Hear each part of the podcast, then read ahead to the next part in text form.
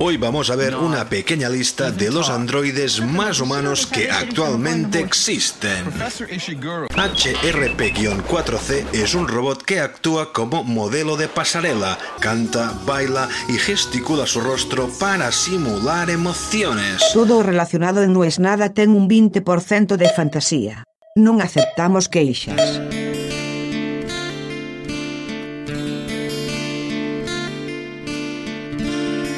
Las creamos a nuestra imagen y semejanza. Hay algo parecido en cómo es nuestra vida, de cómo la cultura nos moldea. El otro día le tuve que explicar a mi hija qué era la Biblia. Y es bastante difícil eso desde una persona atea, con una esposa atea, y donde claramente la religión no nos interesa. Pero no podemos privar a nuestra hija de que sepa y cuando pregunta, el equilibrio entre dar información y trasladar tu pensamiento, tu opinión, es muy difícil. Nosotros siempre le decimos, vos, si algún día te interesa esa religión o cualquiera, por supuesto, sos totalmente libre de, de hacerla. No sé, no sé ni cómo se dice, de creer. Pero es difícil. Tampoco le conté lo que yo siempre preguntaba en catecismo. Alguna vez hablamos acá de cuando yo fui a catecismo, y lo que a mí más me gustaba en el mundo era hacer siempre la misma pregunta. Y era, pero ustedes siempre decían que María Magdalena andaba con los apóstoles, con Jesús, por ahí dando vuelta, pero ¿qué hacía ella exactamente? Bueno, María Magdalena era una mujer de la noche. ¿Pero cómo de la noche? ¿Que cuidaba el establo? No, no, bueno. pero no entiendo bueno, no importa, vos no tenés que saber que Jesús la salvó y, la redención, me decían, y ya el otro fin de semana otra la misma historia. Pero yo lo que no termino de entender es, ¿qué es lo que hacía María Magdalena durante la noche? No, bueno, ella eh, caminaba en la noche y, estaba ahí en el pueblo. Claro, pero ¿qué hacía exactamente? Era como cocinera. Obviamente yo sabía qué hacía. Para aquellos que no tengan idea de qué estoy hablando, eh, básicamente María Magdalena vendía... No sé si vendía. Me da hasta vergüenza decirlo. O sea, cualquiera que haya leído un poco la Biblia sabe de lo que hablo. O cualquiera que haya tenido una mínima educación religiosa sabe de lo que hablo. Bueno, eso no se lo conté. Qué sé yo, me parece que no, no podés contar esos chistes para, para que los haga, porque ya tampoco sé si tiene sentido. Pero nos moldeamos un poco en función del resto de las cosas que hacemos. A mí me pasa mucho que pienso la vida muchas veces en términos de sistemas. Y entonces muchas veces hay una metáfora que me falta y lo primero que se me viene a la cabeza es cosas que hago con la computadora. Y es muy difícil porque cuando hablas con alguien que no es del palo, no le podés decir tal cosa por default. Yo muchas veces pienso, bueno, y tal cosa por default, o tal cosa por defecto.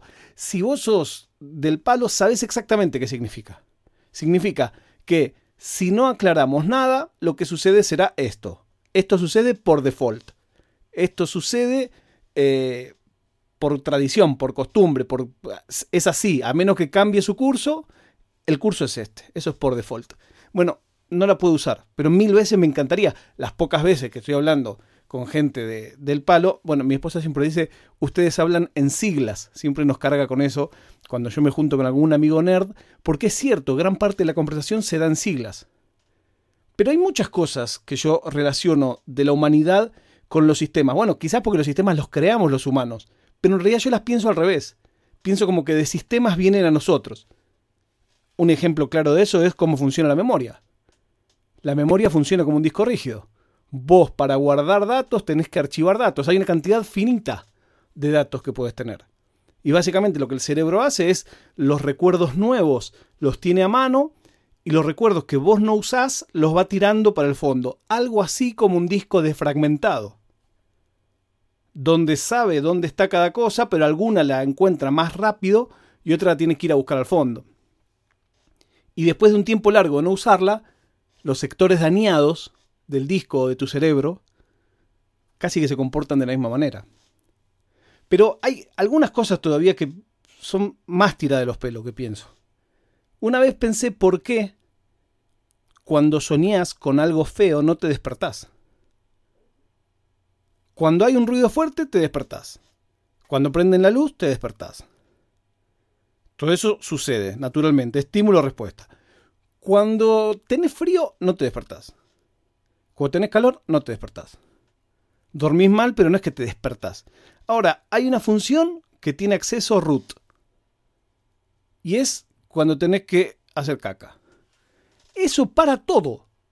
O sea, esa es una habilidad que te toma un año y medio, dos, adquirirla.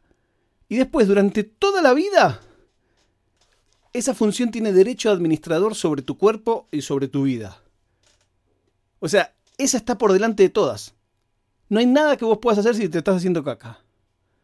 Y es tan grosso el software de nuestro cerebro que le da permiso para que te despierte.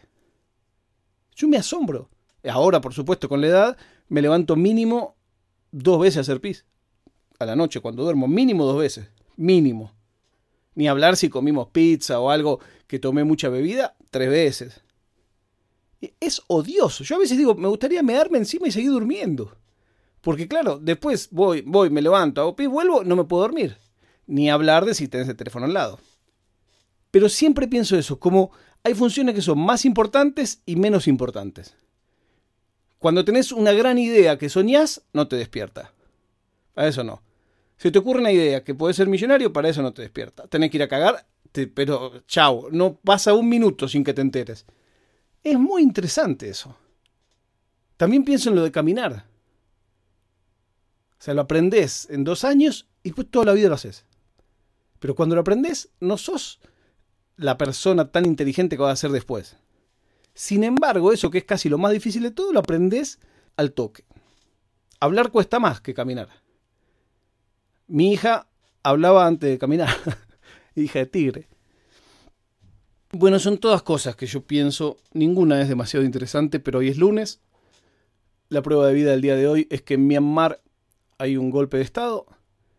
El video, como dice mi amigo Sulfurus, que marca el video del año, ya en enero podríamos tenerlo, es una chica que está haciendo su clase de gimnasia para Instagram, supongo yo, grabándola, hablando a la cámara, bailando, haciendo sonrisita, y nunca se da cuenta que a sus espaldas están entrando unos tanques que son los que están dando el golpe de Estado.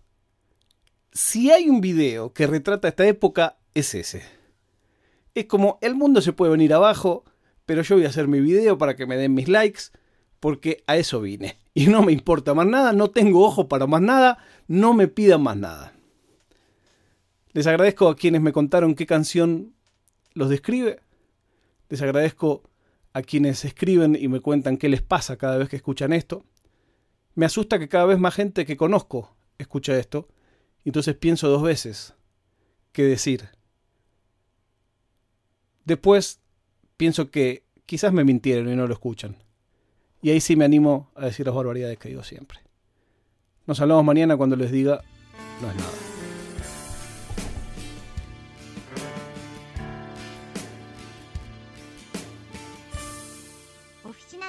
ドカスツ。